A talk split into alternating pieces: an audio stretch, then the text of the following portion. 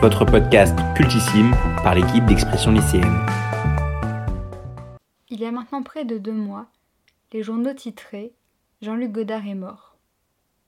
Comme si la simplicité de ces mots voulait couvrir, d'une manière la plus solennelle possible, le vide laissé par cet homme au monde du cinéma. Alors revenons, l'espace d'un instant, sur le parcours d'un cinéaste qui a révolutionné pour toujours le septième art et dont les œuvres ne tomberont jamais dans l'oubli. Jean-Luc Godard débute en tant que critique dans les années 50 dans les cahiers du cinéma, fondés par André Bazin. Plus tard, il réalise quelques courts-métrages tels que Charlotte et son Jules ou Une histoire d'eau avec François Truffaut. Il divise très vite avec son premier long métrage, À bout de souffle, en 1959, œuvre clé de la nouvelle vague, idolâtrée par certains et vivement critiquée par d'autres. Puis il réalisera une quarantaine de longs métrages, dont Le Mépris en 1963, Pierrot le Fou en 65, mais aussi La Chinoise, Masculin-Féminin, Alphaville, Le Petit Soldat, Sauf qui peut la vie et bien d'autres encore.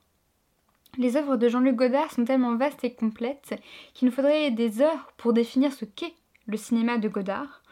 Concentrons-nous alors sur ses débuts, en excluant ici à contre-coeur, je vous l'assure, une part de son œuvre.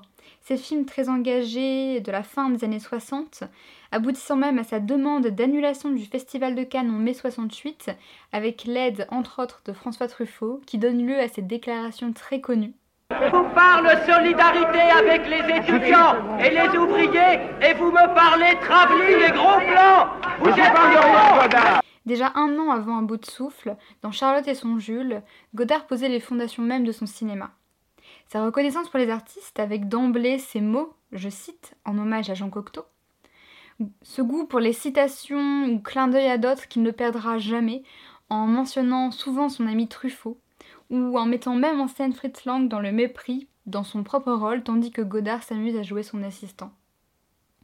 Puis évidemment déjà l'abondance de regards caméra, ce qui à l'époque et même encore aujourd'hui reste un acte fort, car briser le quatrième mur, règle sacrée du cinéma, est une véritable révolution que mène le cinéaste. Ici, nous, spectateurs, sommes pris à témoin, approbation demandée tour à tour par Anne Colette puis Jean-Paul Belmondo. Et oui, déjà lui, jeune, beau et talentueux.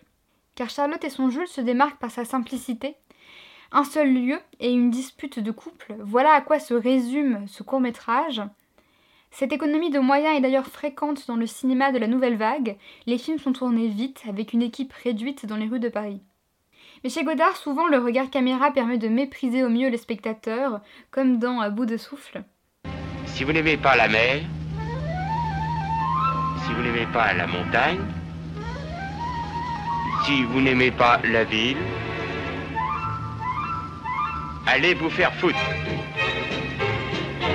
et oui, Jean-Louis Godard a toujours été provocateur. Déjà dans Charlotte et son Jules, on pouvait entendre des répliques incroyables telles que C'est vrai? Qu'est-ce que c'est le cinéma? Une grosse tête en train de faire des grimaces Dans une petite salle? Il faut être con pour aimer ça. Mais Jean-Luc Godard, c'est aussi l'omniprésence de l'art dans ses films, la musique, peinture, littérature. Le cinéaste ne manque jamais une occasion de citer on peut penser au Renoir accroché dans Un bout de souffle, Bach dans Le Petit Soldat ou Edgar Poe dans Vivre sa vie. Jean-Luc Godard, c'est un personnage en lui-même, à la fois détestable et étonnamment attachant. Un génie qui parfois se plante en beauté, D'ailleurs, le film Le Redoutable, réalisé par Michel Azanavicius en 2017, dans lequel Louis Garrel interprète le cinéaste dans le contexte de mai 68, permet de se donner une idée un peu plus euh, précise de qui il a pu être et de ce qu'est le cinéma de Godard, avec dès l'ouverture du film cette phrase incroyablement godarienne et hilarante prononcée par Louis Garrel, face caméra, après avoir vivement critiqué les acteurs. C'est sûr que tu demandes à un acteur de dire que les acteurs sont cons, il le fait. Puisqu'il faut conclure, Comment ne pas évoquer le film le plus connu du cinéaste, Le Mépris Il est à voir tout simplement, pour son générique parlé, sûrement le plus beau du cinéma. Le cinéma, disait André Bazin, substitue à notre regard un monde qui s'accorde à nos désirs. Le mépris est l'histoire de ce monde. Chose qui était d'ailleurs déjà le cas dans Une histoire d'eau. Sachez que c'est un film de François Truffaut et Jean-Luc Godard. Comme quoi, le cinéma de Godard était déjà né bien avant l'heure, mais aussi pour son casting, Michel Piccoli et Brigitte Bardot, et bien sûr pour la musique de Georges Delerue,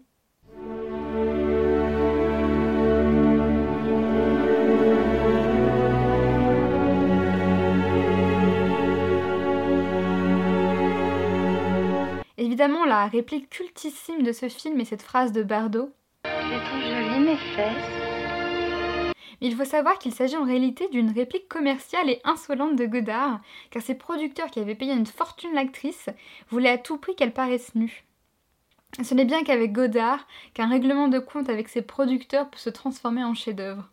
Alors, Jean-Luc Godard est un cinéaste dont les œuvres peuvent repousser par leur réputation de cinéma d'auteur, mais au final, elles ne sont pas si inaccessibles que ça.